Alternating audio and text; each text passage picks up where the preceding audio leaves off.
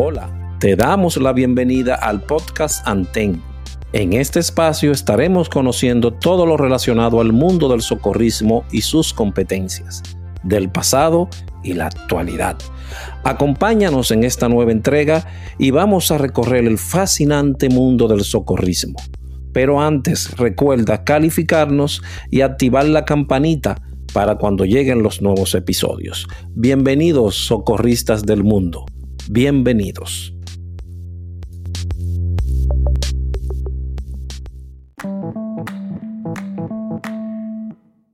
Hola, bienvenidos Radios Escuchas con su corresponsal aquí del pasado, Aldrin Santiago, quien les habla.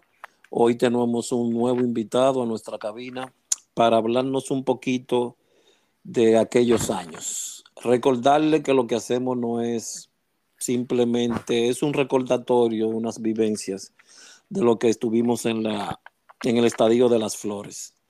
Y que también sépanse que esto es como una, una foto digital de la nueva que se compone de miles y miles de píxeles, puntitos, que al final forman en su completo la foto. Es el mismo caso de todas estas memorias juntas se está viendo las memorias de cada uno de nosotros por separado. Y al final pueden verse en un total de el espacio de la Miraflores. Es para alguna persona que se nos han hecho llegar su comentario de que faltan algunas cosas, de que alguna gente dicen algunas cositas que no son ciertas o que falta algo. Recuerden, es su visión de ese pasado de la visión de cada uno de los invitados. Por eso es que la memoria es el único paraíso del que no podemos ser expulsados.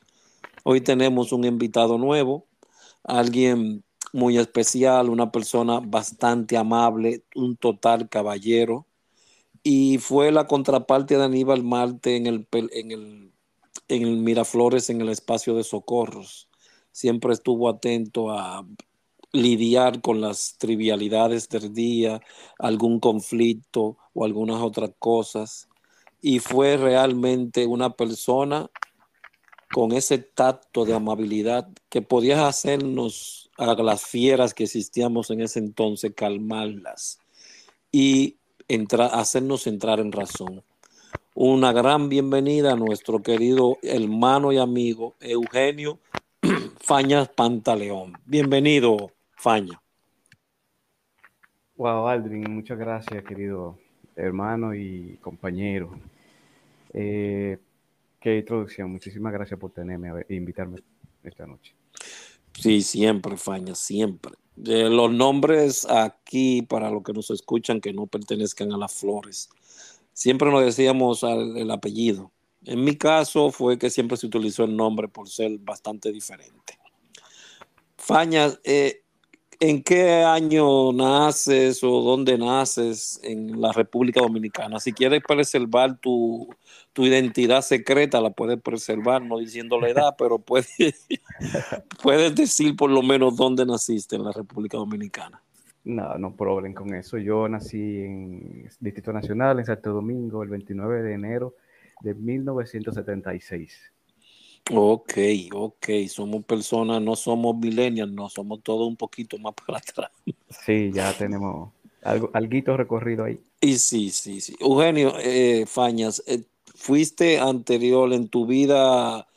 ¿Qué te motivó a acercarte a alguna institución que no fuera primero la, la Miraflores, sino te acercarte a alguna otra en tu juventud acerca del altruismo o esas cosas? Bueno, eh, mira, la, eh, yo eh, realmente no estuve muy cerca a, ninguna institución así altruista, sino mi papá fue voluntario un tiempo de, la ACJ, la parte administrativa, y él nos llevaba a mi familia, mi, mis hermanos, mi mamá, a, a veces pasamos por los por el campamento de Pinópolis, no como parte de los de los, como de los chicos que se quedaban ahí, sino como, eh, no sé, no, porque yo estaba muy pequeño, no me acuerdo, pero yo sé que no fue durante un largo periodo. también por ahí, bueno, por ahí empezamos a, conocer algunas cosas. también, bueno, con la iglesia por la casa, en el colegio hacían esos recolectas de, de cosas para, para, los más necesitados y por ahí, pero luego lo de Cruz ya vino de una, de una vivencia personal, lo que fue lo que me motivó a acercarme a la, a la institución. Eh, ¿Tenías ese, ese, ese sentir dentro de ti antes de llegar a las Miraflores o no? Eh, sí, mira, siempre tuve la, la, intención y el deseo de, de, de, saber cómo responder ante, ante una necesidad de una emergencia médica, pero lo que detonó en, mí realmente eh, el deseo de querer aprender, eh, sobre todo RCP, fue una experiencia de vida que tuve en mi casa. Estaba mi mamá, mis hermanos, yo soy el mayor de mi casa, tenía que quizá como, 10, como 14, 15 años, algo así. Y mi abuela, la mamá de mi papá, eh, que estaba allá, era una señora ya mayor y estaba un poco enferma, entonces tuvo un paro, un paro cardíaco. ella murió allá en la casa con nosotros ahí. Fue algo surreal para una persona de tan corta edad y poca experiencia. Mi mamá se puso muy nerviosa, los vecinos vinieron. Eso motivó a mí, eso sembró esa necesidad, ese interés en saber qué hacer de presentarse una situación similar porque quizás si yo hubiera sabido RCP, tal vez no, no salvo a mi abuela por su edad y eso, pero quizás hubiera sabido, me hubiera sentido útil eh, para ayudar a mi mamá y, y, saber qué hacer en ese momento, porque luego llegó mi papá tan rápido como pudo, pero él estaba en su trabajo y él intentó, yo lo vi que, que quiso hacer eh, la animación, pero ya había pasado mucho tiempo después de yo aprender sobre primeros auxilios y, y soporte básico de vida, ya entendí que, que no había nada que hacer. Y eso marcó mi, mi, vida en ese momento. Y eso me creó esa, esa curiosidad, esa necesidad. Luego eso llegó porque tenía que llegar, eh, porque como, porque mi vecina, la doctora María Rosa Beliar, la, mamá de mi amigo eh, Julio García, la hicieron a eh, la directora de la Cruz Roja. Entonces, Dora Tesanos y Miguelina Veras y el mismo Julito estuvieron primero se acercaron a la Cruz Roja y empezaron a hacer el curso primero auxilio básico. Y yo vi lo interesante que era y entendí que por ahí eh, podía llegar a tener lo que yo quería, lo que necesitaba. Entonces con, con ellos eh, me acerqué, a mi mamá, a mi familia le, le pareció bien, le pareció se sentían seguros, porque cuando yo llegué allá, yo tenía como 16 o 17 años, creo. Yo estaba todavía en bachillerato.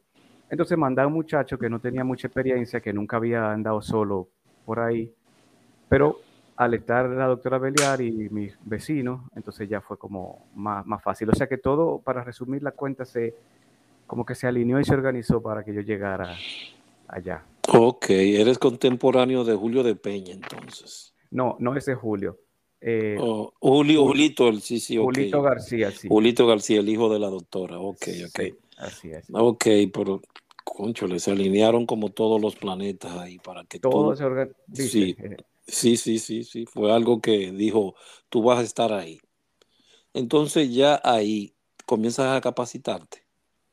Sí, yo, yo creo, estaba echando memoria y buscando mis, eh, en todos los archivos y todas las cosas eh, para saber exactamente cuándo empecé yo a ir a la Cruz Roja. Y eh, me he dado cuenta, bueno, pienso que fue, eh, mi abuela murió en el 91, yo empecé a ir en el año 92 y hoy encontré mis certificados de PAB, el primero que fue impartido por, por Ogando. Ay, ay, ay. El jefe ahí. Eh, ay, ay, ay, el, comandante Félix García Ogando, Ogando fue que firmó mi, mi certificado. Y, Él te dio clase, fue. Sí, el PAB. Ok, ay, mi madre. Ya yo vi. Aquí aparece como instructor. Y qué bienvenida, qué bienvenida te dieron. ¿Cómo fue ese curso con esa figura? Muy exigente, muy exigente. fue una cosa muy exigente. Eh, ya tú sabes que eso era como, era como casi hacer una carrera médica, eh, digo, universitaria o algo, un curso técnico superior, una cosa muy, muy exigente, de cosas eh, nuevas, mucha terminología y cosas eh, médicas y, cosas que yo en mi vida había visto. Entonces, Ogando, al ser el, instructor tan recto y tan disciplinado y, tan, y que, exige tanto de sus, de sus pupilos, ya tú sabes que no, no era nada, nada, nada, fácil, había que ponerse, había que, había que meterse de cabeza eh, para poder salir para adelante. Más con Ogando, ya, ya, ya me imagino, ya me imagino. Después de ese primeros auxilios básicos, entonces, ¿hacia dónde sigue Eugenio Fañas? Bueno, después de primeros auxilios básicos y, eh, empecé, claro, obviamente como todos a hacer, eh, a participar de los servicios, a ir a, los festivales presidente, a conciertos, a, ir a la Cruz Roja a, hacer entrenamiento físico. Inmediatamente después del primer auxilio, hice el que se llamaba Operaciones Básicas de Búsqueda y Rescate. Ahí creo que fue que fuimos a la Loma Novillero por un, de un día para otro o dos días, yo no me acuerdo. Ahí, esa fue la primera vivencia, la primera experiencia de mi vida solo en el campo con un grupo de compañeros, eh, tratando de, sobrevivir, digamos, porque me tocó dormir improvisado un, refugio, dormir con, el poncho, convertirlo en una casita de campaña de una sola persona. O sea, fue una cosa que que, me enseñó muchísimo y, que me mostró que, yo podía hacer muchísimas más de las cosas que yo pensaba que podía hacer. ¿Y quiénes impartían ese curso, si te recuerdas? Eh, bueno, los, sospechosos usuales. Ahí el, certificado lo firmó Edwin Robert Olivares, pero ahí estuvieron todos, ahí estuvieron Hogando y, la parte de la física, creo que Dan Bludio también y eh, Miguelito. O sea, todos tenían cada uno su, como especialidad y, y la, y era que, era, y aportaban esa parte de ellos eh, en, ese curso. Me acuerdo que me gustó mucho aprender a leer la brújula y, conocer la rosa de los vientos y, saber eso de norte, noreste, o sea, toda esa terminología y todas esas cosas que hacían, por lo menos a mí, me hacían sentir como que yo medio superhéroe, como, wow, yo como que yo podía afuera y, sobrevivir. Exactamente lo que he dicho en todos los otros podcasts.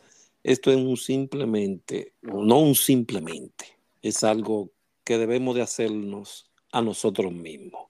Un reconocimiento a través de las memorias.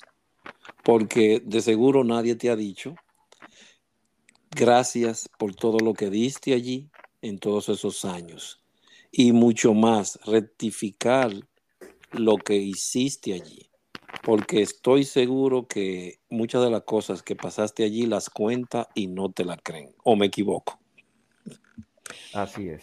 Eh, muchas de las cosas que tú dices que hiciste, estoy seguro que en un ambiente laboral o de amistades normales y regulares, no van a creer que estuviste en novillero, no van a creer que fuiste, que ibas gratis a los conciertos y todas esas cosas.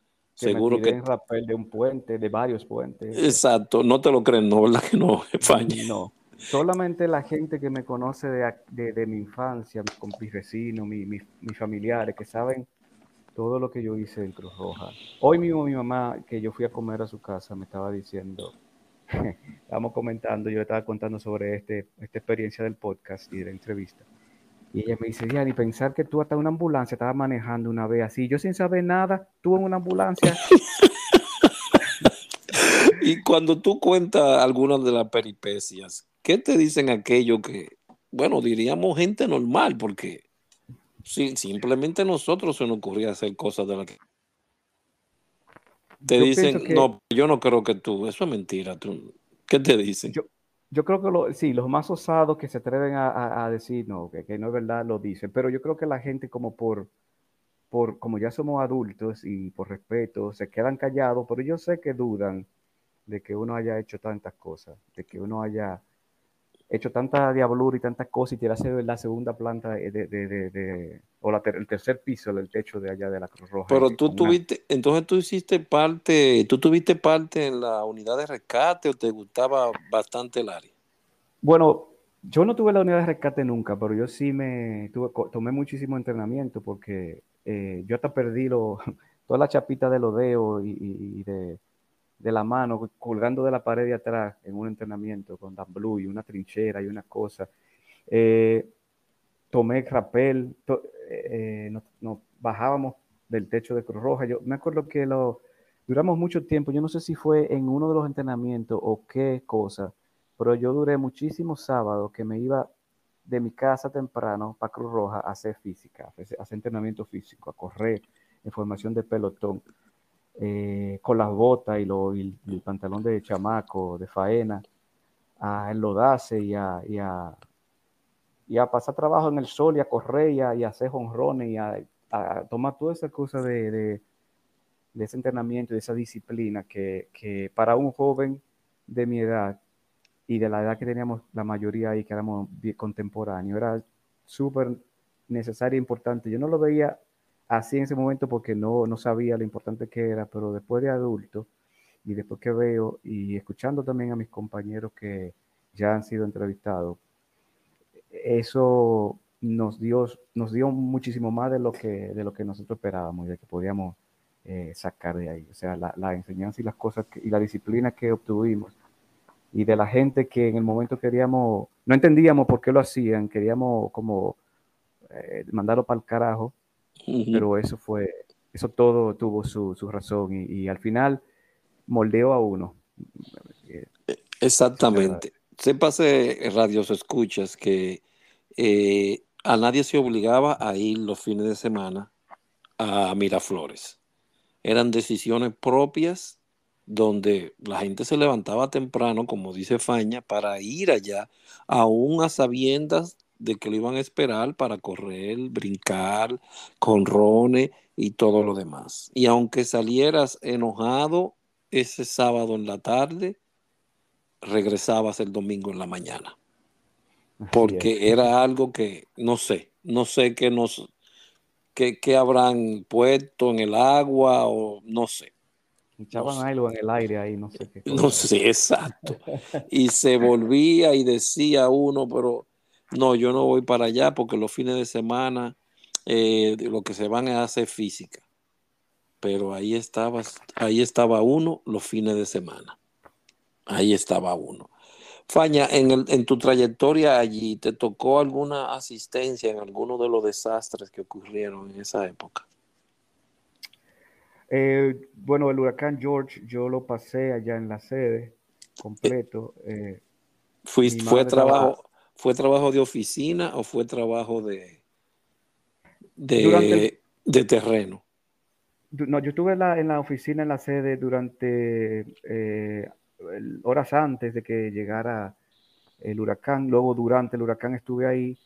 Y luego salimos. Ahí fue que yo tuve que manejar algunos de los vehículos de la, de allá de la Cruz Roja, porque no había tanto personal para dar algunas asistencias, buscar equipos y buscar gente, cosas así. Eh, pero irme al campo como al interior y todo eso durante esa, e, ese evento no, no, no fue. Yo me estuve también un tiempo en el almacén. Yo en ese tiempo estaba trabajando en las tardes, entonces todas las mañanas yo las tenía libre. Yo iba a la universidad en la noche en la mañana podía dedicarse a la Cruz Roja y luego de las 3 de la tarde tenía que trabajar. Entonces así se dividía mi tiempo. Y yo estuve yendo allí al, a Cruz Roja después del huracán. No recuerdo ni siquiera cuántas semanas ni cuánto tiempo, pero roté por varias áreas donde me necesitaban, eh, en el segundo piso en algún momento, asistiendo con, en cosas de oficina, eh, ahí en lo que se me necesitara, ahí estaba. Se parece que Eugenio no vivía tan cerca de la, del ensanche Miraflores. Ah, no. Vivía un poquito alejado y él decidía por mutuo propio hacer ese camino de ir para allá, en vez de estar descansando, para ir a trabajar y del trabajo para la, para la universidad. Nada fácil, ¿eh? Y eso fue creando lo que es hoy Eugenio Fáñez. Así es, así es. Después de ese primer auxilio y del que me dijiste anteriormente, rescate, y rescate, ¿qué otros cursos siguieron? Eh, bueno, mira, yo hice también eh, PWA con Alejandro Valverde, soporte básico de vida. Hubo, recuerdo que vino la Guardia Nacional de Tennessee, nos dio un entrenamiento en el cual yo participé en dos de los entrenamientos, porque ellos le dieron uno a instructores y otro a, los, a, los, a los que no eran instructores todavía, pero como ellos no hablaban español y yo manejaba muy bien el inglés, a mí se me utilizó como eh, traductor simultáneo ahí. Entonces... ¿Era eh, tú solo o había alguien más? No, habíamos, e, éramos varios, eh, porque los, el, entrenamiento duraba así mucho tiempo, entonces entraba uno, hacía un taller o un curso, nosotros dábamos soporte, luego venía el otro. Yo sé, no recuerdo cuántos días fueron, pero yo sé que íbamos, que, que éramos dos o tres que estábamos con eso y, y hicimos unas buenas amistades con esa gente, nos regalaron unos, unos parchos que yo todavía tengo por ahí. Eh, y fue una, una, bonita experiencia. Yo también hice sutura en la UAS, eh, en el colegio, la, la, sesión médica también tengo un diploma por ahí de manejo avanzado de vías aéreas. muchísimas cosas que yo me puse como Sí, para esta entrevista, para esta, este podcast, yo hice la tarea de que me fui a, la casa de mi mamá, a los archivos, y busqué, busqué, encontré muchísimas cosas, mi uniforme viejo, eh, pero lo que yo estaba buscando era la, todos los certificados, y ahí los tenía, donde yo, como yo los había guardado, porque eso era muy importante eh, en su momento, y todavía lo es. Entonces están todos guardados eh, en, en un área muy, muy segura. Y ahí fue que pude ver todos esos cursos y todas las cosas que, que, yo durante ese tiempo hice, tantos cursos y tantas cosas que digo yo, pero hoy día no me da la, la, la energía para hacer tantas cosas. ¿Cómo va a ser? ¿Cómo tantas cosas? Entonces, en el PWA. muchacho es joven. Eh, sí, exacto.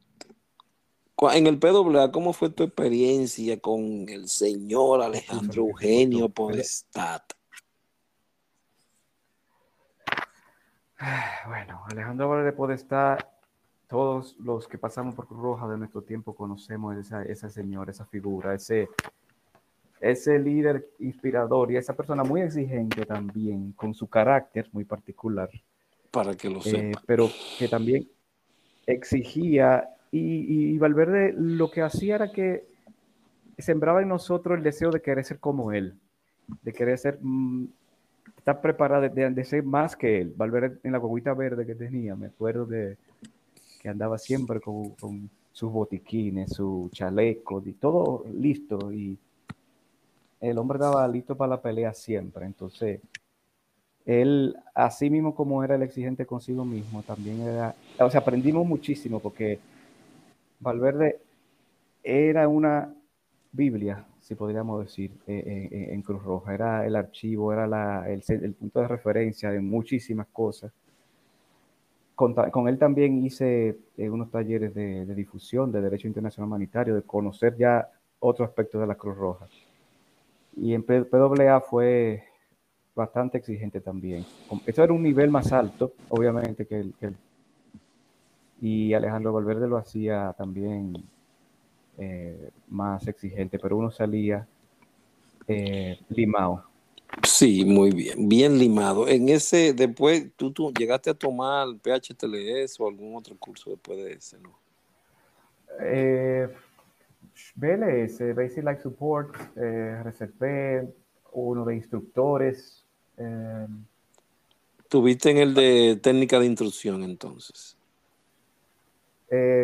Sí, yo creo que, bueno, yo hice un curso básico de montaña, ese es el mismo de, rescate.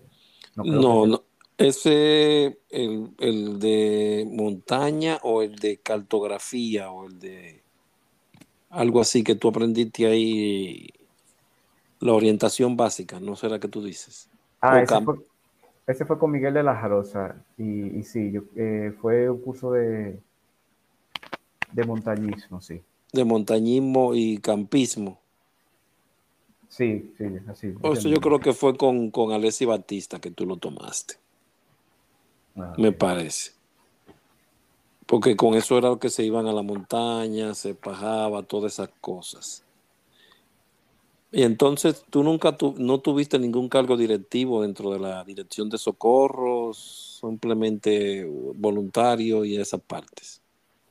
En Socorro yo fui, eh, bueno, yo fui instructor eh, de primeros auxilios básicos eh, luego como fui parte de la unidad de emergencia médica, en algún momento, creo que si mal no recuerdo, de forma interina, quizás, estuve al, frente de la unidad por, mientras había... un, de la de emergencia médica, ¿verdad? Sí, de, la UNEM, sí, mientras yo creo que había un, momento de transición entre eh, directores o, algo así, y nos estábamos pasando la, eh, la dirección de la unidad de emergencia médica para que nos permaneciera en el tiempo.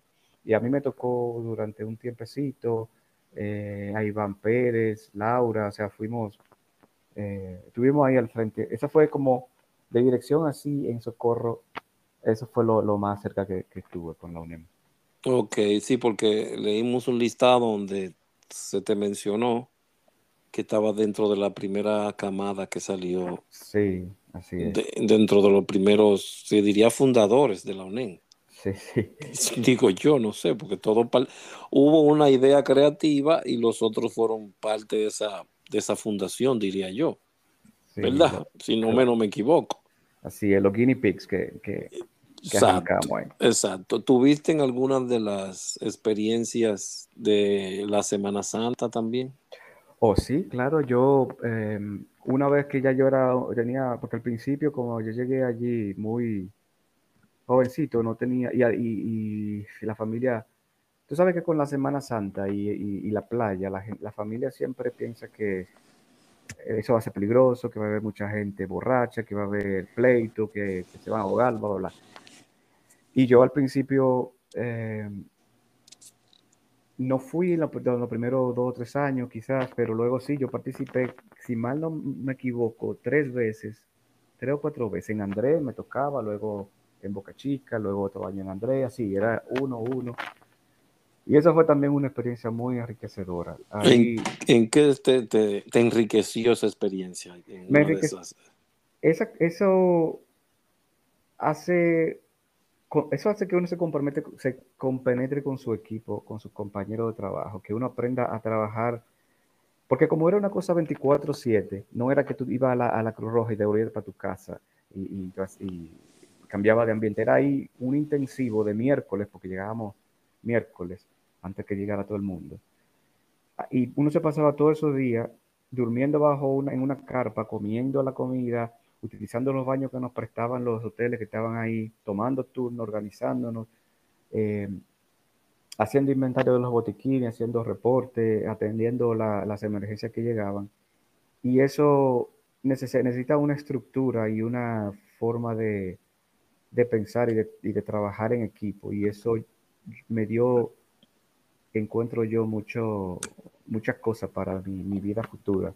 Y eso creó, por, por otro lado, más, o sea, afianzó los lazos de amistad con los compañeros. Gente que al día de hoy, bueno, mira como tú y yo estamos hablando aquí, y nos sentimos como si fue ayer la última vez que nos vimos. Exactamente. Y, eso yo lo siento con mi, bueno, nosotros, y tú sabes que así los, socorristas cuando nos hablamos, nos felicitamos por cumpleaños o lo que sea, nos decimos hermanos, no ni siquiera amigos, es como algo más.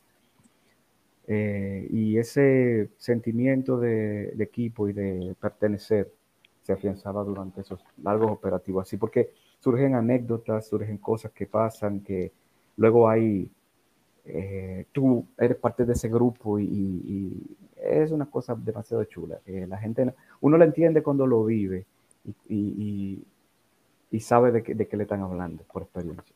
Para que lo sepas, ¿qué anécdota te pasó en uno de esos casos que tú dices que pasan anécdotas y cosas?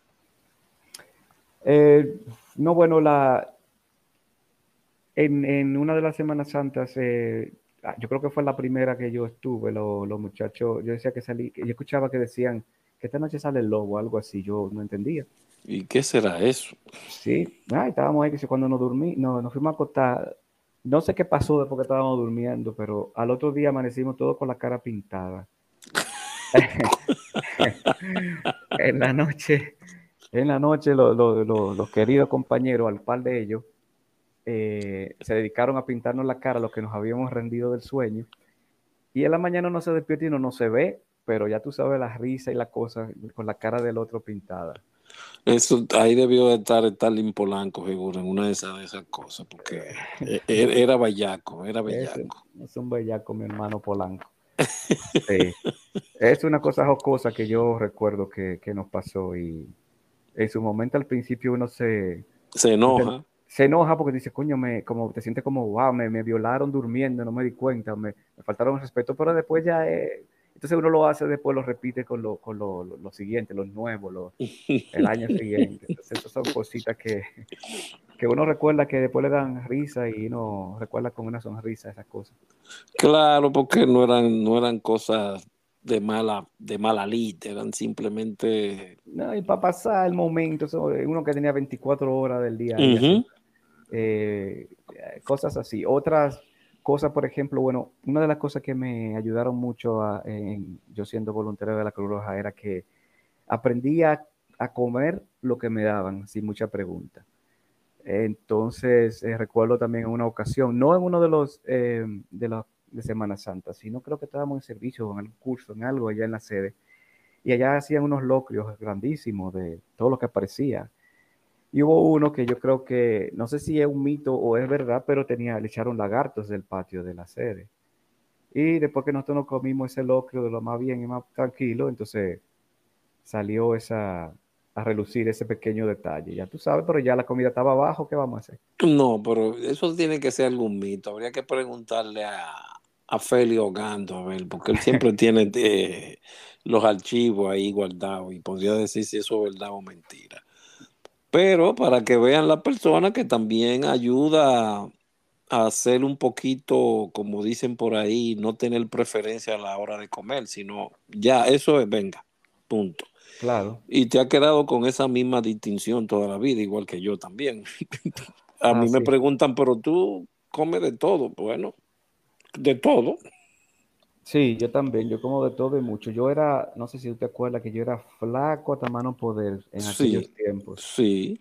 Yo no importa todo lo que comiera, no engordaba. Ahora ya eso ha cambiado un poco. No es que estoy gordo, gordo, pero tengo que, tengo que cuidar lo que como, porque si no, ¿verdad? Exacto, no, ya te da ya cualquier cosa demasiada caloría para hasta El agua, hasta, el agua. hasta el agua. Entonces hay que cuidarse. Nunca entraste a la etapa de salvavidas o algo, porque habían algunos muchachos que hacían contacto por ahí también. No, salvavidas no. Yo sí sabía que en el Olímpico hacían los entrenamientos de ellos. Yo sé que era una, un equipo, era como un equipo aparte, una élite, una cosa que eran los salvavidas, era como otro, otra fragancia, porque ellos se daban su propio bombo. Y claro, el, rescatar a alguien en el agua, el saber esa técnica de eso, eh, eh, es algo bastante eh, complicado y, fuerte. O sea, ellos tenían sus razones en sentirse como tal. Pero no, nunca, nunca me acerqué allá a la... bueno, en, comparación con la de nosotros, era simplemente ir, o no simplemente, era ir a rescatar o asistir a alguien en la calle. La de ellos era un poquito más difícil era acercarse en el agua. Había riesgo para los dos. Sí, así es. Exactamente. Bueno, ya ahí tú llegas, como quien dice, al tope en la en socorros y luego pasas a una etapa de difusor. ¿Por qué ya das ese brinco hacia difusión y ya te veo más entregado a esa parte de docencia, de difusión? Bueno, el, em, yo yo, esto, no fue como algo muy consciente, pero resulta que yo en ese momento ya había terminado la universidad y estaba, o estaba casi por los lados de terminar la universidad. Y entonces, tú sabes que la, la vida se le va complicando a uno en la medida que uno va creciendo. Exacto. Y se va metiendo en los compromisos de la vida adulta. Entonces, el tiempo como yo te comenté al principio, que yo tenía en la mañana que, iba a Cruz Roja, en la tarde a trabajar y en la noche a la universidad, se fue encareciendo. Entonces yo no le podía dedicar tanto, tanto tiempo a, Cruz Roja para hacer los servicios. Eh, y en esto de la difusión, de ser eh, como docente, digamos, y enseñar lo que es la Cruz Roja de la, desde la perspectiva de, su, de, la, de la organización, era un poco más organizado en el sentido de que tú podías programar los talleres, los cursos, las cosas que ibas a hacer en un horario conveniente. en contrario de, socorro, que había que eh, exigir, eh, eh, socorro exigía tiempo de los voluntarios, de los socorristas. entonces, también tuvo que ver que la encargada de difusión en ese momento, la doctora Rosa Sánchez, nos embaucó, me enamoró, me embaucó con, con, todo lo que tenía que ver con difusión y chin a chin me fue llevando hacia allá. Me dio muchísimo interés esa parte, por eso que te explicaba de los tiempos, pero también porque era un área de Cruz Roja que, que yo no conocía y que me gustó la filosofía, me gustó eh, lo que hizo formar, lo que hizo crear, en donde nació eh, el movimiento internacional de la Cruz Roja. Y ahí, entonces empecé a desarrollarme por ese otro lado también. Eso fue como algo un poco orgánico, digamos. Yo no me acuerdo como yo dije, ya no voy más a socorro. Eh, quizá en algún momento sí tuve que tomar una decisión de decir, no puedo hacer este servicio o esto ahora porque tengo que hacer esto otro. Pero la transición fue un poco sutil. Ok, ¿tuviste, fuiste a alguno de los pueblos cercanos a impartir docencia? ¿Cómo fue esa parte? Bueno, eh, con difusión sí, pero y también con socorro. Cuando yo fui instructor, me acuerdo que, fui a Villa Altagracia, aquí en, en Santo Domingo, en Herrera, fui a algunas de las, de las unidades satélites a dar instrucción a nuestros compañeros. Eh, creo que fui a San Francisco de Macorís, eh, todo eso con primeros auxilios, con eh, difusión, la, muchas muchos de, de, los entrenamientos se hacían en, hoteles, eh, en Boca Chica, en Juan Dolio, aquí en la ciudad eh, capital también.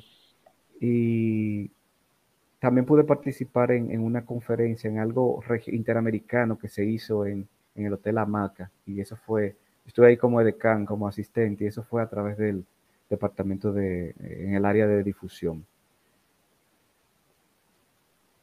Estuvimos por, eh, sí, visitando varias zonas eh, que ahora mismo no, no, no, recuerdo bien, me llegaron a la mente esas, pero sí, creo que a Puerto Plata, también no me acuerdo, fueron muchísimos sitios.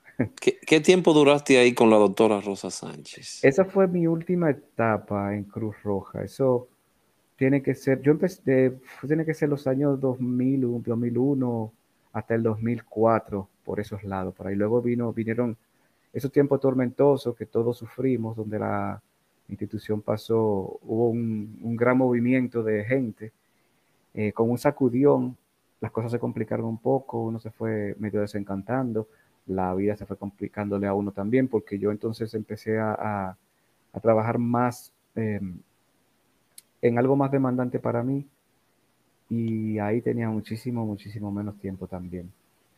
Entonces ahí me fui eh, apartando un poco, dejando, habiendo formado otros difusores y otras personas que se fueron quedando, pero luego Rosa Sánchez también salió. Eh, entonces, ya eso se fue enfriando un poco, pero el yo estar físicamente con la Cruz Roja, pero la, Cruz Roja nunca se sale. Bueno, eh, este, estos podcasts es una, como te dije, como dije anteriormente, es poner al descubierto esos héroes del pasado que no fueron reconocidos nunca. Y esto es una parte de ellos. Eh, ¿qué, te impresionó de los cursos que tomaste? ¿Cuál fue el que más tú lo sentiste, el que más te tocó de todos? A ver. Eh, pueden, pueden, haber dos si tú quieres, está bien. Mira, yo diría que los de primero auxilio ya sea eh, ya tanto el básico como el avanzado, porque me enseñó, al, eso se toman al principio, cuando uno llega fresco, con ganas de aprender, como el, pinito nuevo y, con mucha energía, y, y ver cómo era la, la, por dentro, cómo eran sus instructores, y uno decir que quería, yo quiero hacer esto, quiero llegar allí algún, algún momento. Claro. Eh, Claro, explícale al público que en esa época había que tener la camisa blanca llena de galardones, pantalón drill azul y aquello se veía hermoso, ciertamente. Claro, era algo que uno quería, que quería llegar a ser, esa, esa distinción de, ser instructor de, hasta, y de ser socorrista, de ser de, poder salir en, una, en una unidad a, socorrer a alguien o, a un, uno de esos eventos grandes. Y luego, como mencioné ahorita, eso de, montañismo y de rescate de montaña, como uno, salía al campo y, y podía tenía técnicas y formas de saber que, si tú estabas allí, podías con lo que tenías por ahí hacer un fuego, eh, cocinar tus alimentos, eh, sobrevivir, eh, hacer un refugio, guiarte con una carta y una, una la, brújula y esas cosas. para mí, ese fue otro que me, impresionó mucho y me, me gustó, me gustó mucho. Hiciste, bueno, sí, hiciste campi, no, no campismo, sino que fuiste a caminar, y acampaste en el, en, la, en el bosque, todo eso. Sí, así es. Ok, y eso fue lo que más te impresionó. ¿Aún lo haces o no? ¿Has dejado totalmente esa parte? Bueno, yo al Pico Duarte he ido cuatro veces, creo que son, eh, desde la primera vez que fui en esos mismos tiempos que, estaba en Cruz Roja, luego fui parte del grupo este de, de, aventuras que se formó con algunos de los muchachos de allá, también Capicúa se llamaba. Sí, sí, Irving, sí. sí. Eh, fui con ellos como parte del staff a llevar gente a, conocer el Pico Duarte y otros eventos en otras ciudades y como el Carnaval Vegano y eso. Pero al Pico como tal he ido eh, unas cuatro veces y, y, sí hago cosas aquí locales en, en, Santo Domingo, eh, perdón, en la, en la República Dominicana. Eh, ahora está muy de moda irse para la montaña, hacer campismo y todo eso, el senderismo. Yo cada vez que puedo, me gusta sí, salir a, conocer sitios nuevos y, caminar. Eh, eso de haber estado expuesto a las montañas y, a la, y a la, al campo afuera en, en, ese momento con Cruz Roja también me abrió mucho eh, el conocimiento y la visión en, torno al, medio ambiente, a, los árboles, los ríos, a, la, naturaleza y eso me, eso me gusta hoy en día eh, bastante. Ok, y dentro de esos servicios, ¿cuáles te interesaban? Es decir, ¿te gustaba ir? Los servicios de socorro, bueno. Eh, los, servicios, los, servicios estacionarios que eran que lo, habían dos, yo creo que la Unión hacía lo de La Lira y la Avenida del Puerto, o otros más. Ah, ok, así ah, sí, que se hacían cada eh, en días específicos, sí. Exacto, exacto. Bueno, em, eh, yo pienso que eran como dos espacios. Yo fui a, ambos, pero eran espacios o, públicos diferentes. Exacto siempre se aprendía o se, o, sí se aprendía, porque siempre que de experiencia se aprende. Eh, yo estando en la Cruz Roja fue que empecé a interactuar y a conocer gente de, como ella estaba, eh, la Cruz Roja era como un, ¿cómo se dice? En inglés se dice un melting pot, como donde se mezclan todo lo, eh, muchas cosas y, sale algo. Ahí había gente de muchas edades, mucho conocimiento, muchas clases sociales diferentes, de muchas formaciones diferentes, pero todo el mundo tenía una idea, un norte, ¿verdad? en la Cruz Roja. Entonces yo, eh, a esa temprana edad que empecé a, ir allá, aprendí y conocí de gente que tenían, habían tenido otro, otro, otra historia de vida diferente a la mía. Eh, y que tenían otras formaciones y que, y que, y que por lo tanto, veían la vida de forma diferente. Eso me abrió un poco el conocimiento para, para mi, mi vida de ahí en adelante. Entonces, con, con esas, eh, esos servicios eh, que se hacían allá con la unidad de emergencia médica, pero también en socorro, todos tenían... Yo no, recuerdo que, que, me gustara más uno que otro. Quizás, bueno, los conciertos, porque se pasaba chulo, uno veía mucha gente y, y ayudaba a, otras más pero todos tenían su, cosa positiva. Exactamente, porque, bueno, hay tantas experiencias en cada uno de ellos que sería un poquito difícil seleccionar uno. Y dentro de esos personajes instructores, hubo uno o dos o tres que influenciaron en ti para este presente que tú vives ahora?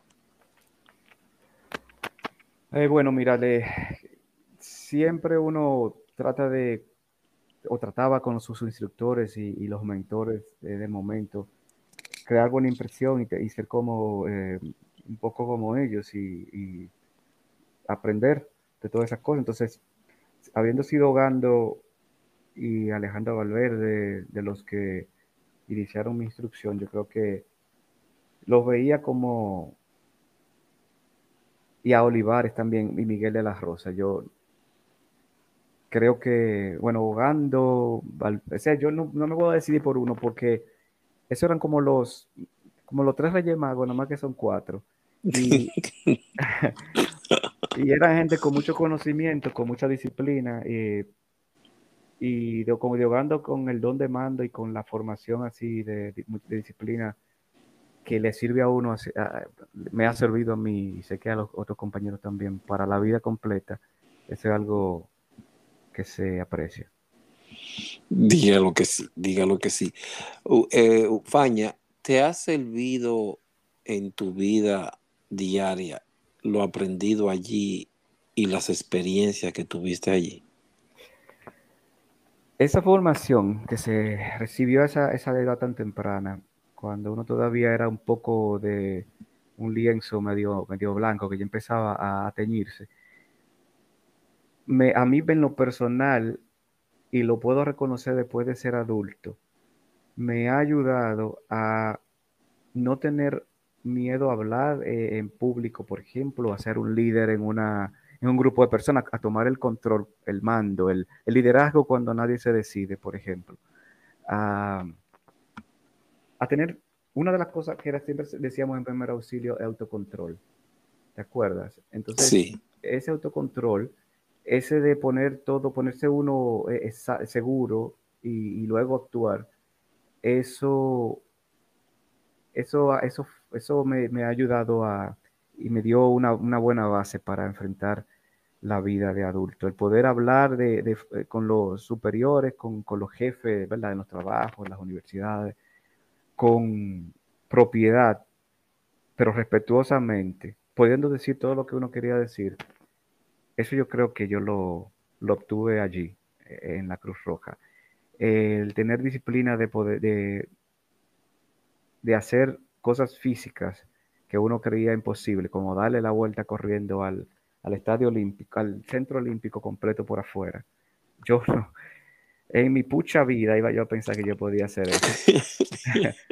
y salir, salir desde la, o sea, no fue ni siquiera que empezamos ahí mismo, fue salir desde la sede, que queda cerca, pero ni tanto, no, queda como a mil metros o ah, más. no, queda, queda más, queda más, queda, creo que queda más. Imagínese usted salir de ahí corriendo, dar la vuelta a eso y luego volver. Eso es bastante. ya, eso, ya eso tú no lo haces, Faña. No, no, no, no, pues me duelen las rodillas, los codos, todo. No. No, no, no, no. No, Faña, todavía estamos jóvenes. Yo todavía estoy ejerciendo la cultura de la natación.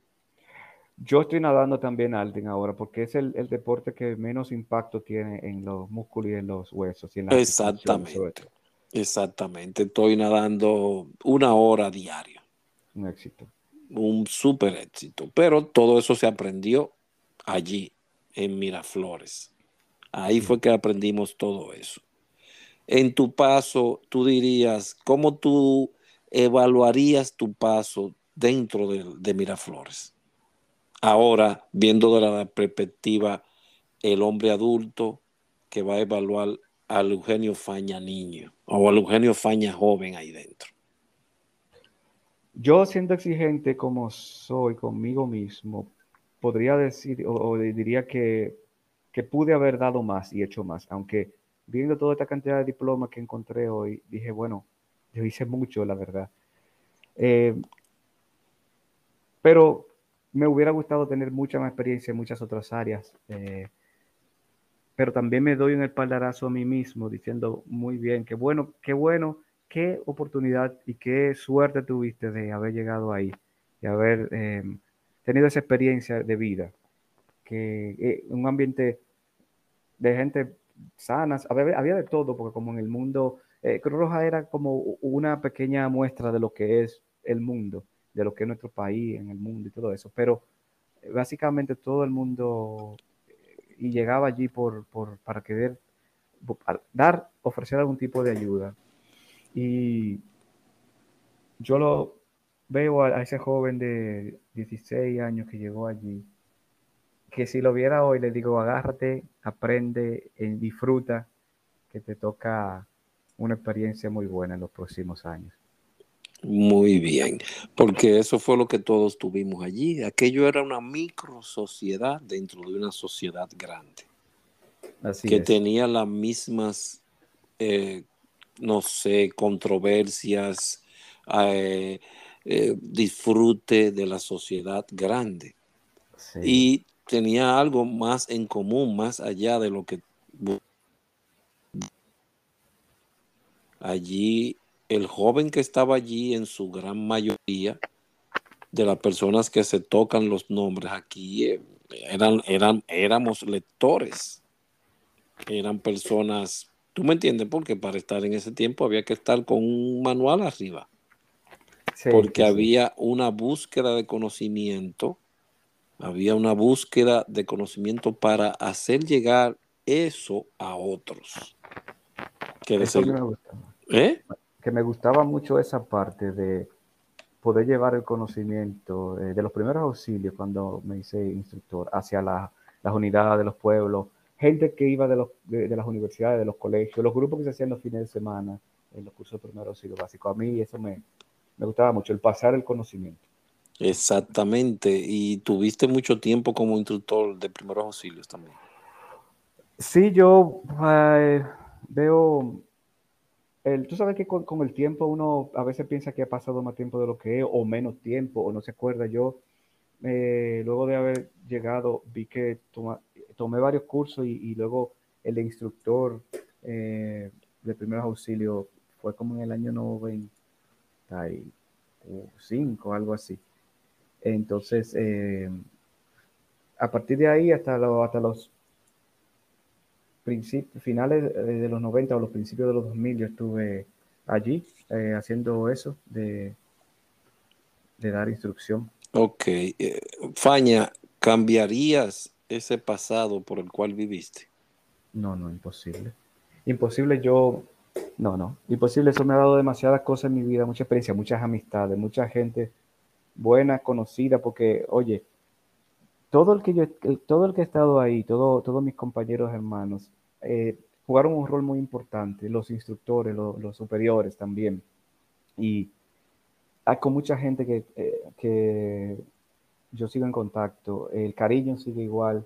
Eh, esa experiencia, no, al contrario, yo la quisiera volver a vivir si la vida se pudiera volver a repetir otra vez. Y con el conocimiento de, no tener miedo, por ejemplo, de, pensar que, uno podía, creo que sería, sería hasta, hasta mejor. Mm, bien, gracias, Faña. Faña, ¿tiene algunas últimas palabras que decir acerca? Eh, bueno, yo Ah, bueno, algo que, me, que no mencioné, me faltó que con, cuando estuve en difusión tuve la gran oportunidad y, me siento muy agradecido de, poder haber, hecho eso, de que pude ir a, una conferencia internacional de la Cruz Roja en Ginebra, invitado por el CICR. ¿En Suiza? En Suiza, sí. Concho, yo no sabía eso, Faña, pero tú, te fuiste lejos. Yo me fui lejos, yo por eso siento que yo eh, tuve fui un, bendecido, digamos, para usar un término que la gente usa mucho. O sea, eso es una oportunidad que no todo el mundo tiene. No, no todo el mundo la tiene. ¿Con quién fuiste allá, Faña? Eh, con Robert, eh, Rosa, ajá, Robert, Rosa, yo y alguien, y no me acuerdo quién fue la otra persona que andaba. Neira, Neira. No, yo creo que Neira no estaba, no. Ok. todavía ya no, no estaba allí eh, con nosotros. Pero yo me acuerdo, sí me acuerdo de Robert y de Rosa y y sí fuimos a la, a la conferencia, estuvimos en el, en el CICR, en el museo de, del CICR, que es algo impresionante y que la gente... ¡Wow! ¿Qué, tiene, ¿Qué tienen allí? ¿Algo de Henry Dunant o qué? Mira, eso está hecho de una forma de que cuando tú sales de ahí, tú dices, coño, ¿por qué la gente hace la guerra? ¿Por qué nos matamos entre nosotros? ¿Qué abuso? Eh, o sea, en ese momento, estamos hablando del año 99 cuando yo fui, eh, era algo que desde el principio, cuando tú entras, antes de entrar, te recibía una fila de, de zapatos vacíos, de zapatos, de, zapatos en fila, digamos, de niños, mujeres, hombres. Y esos zapatos representaban a las personas que habían tenido, que, que eran desplazados de guerras o que habían muerto por las guerras. Wow. Ese museo del CICR está específicamente hecho y diseñado para eso de la guerra, porque eso se trata del CICR.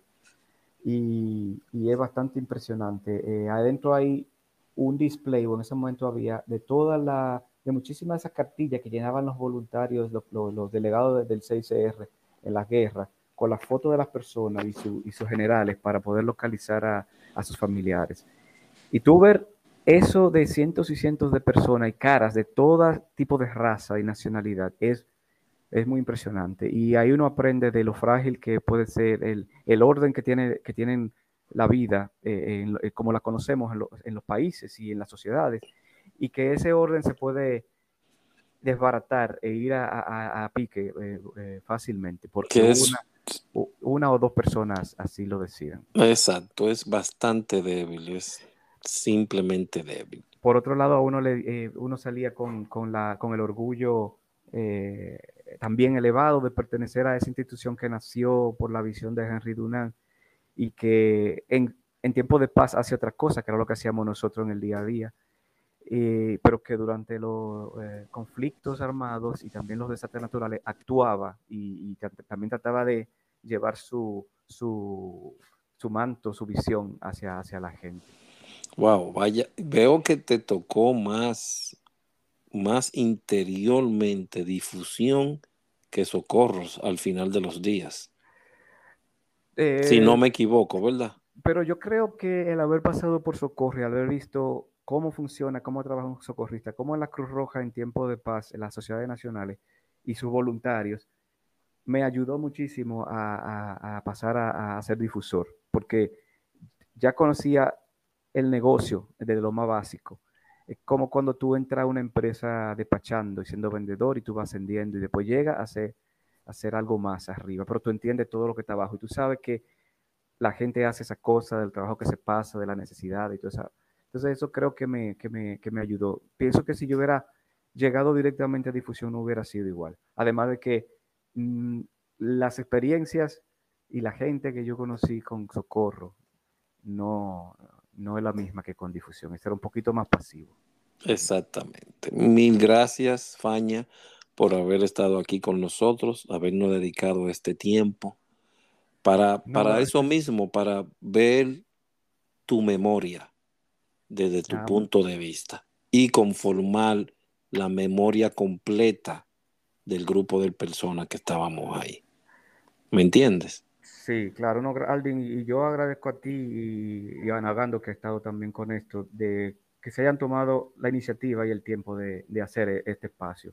Para nosotros, eh, darnos el reconocimiento nosotros mismos, porque como un reconocimiento de la gente, que no es un reconocimiento de, o sea, es un reconocimiento de los que estaban ahí viviendo y compartiendo en, la vivencia en vivo, perdón por la redundancia, pero eh, no, encuentro cómo decirlo, y no desde desde fuera, de un, de un punto de vista. Exacto.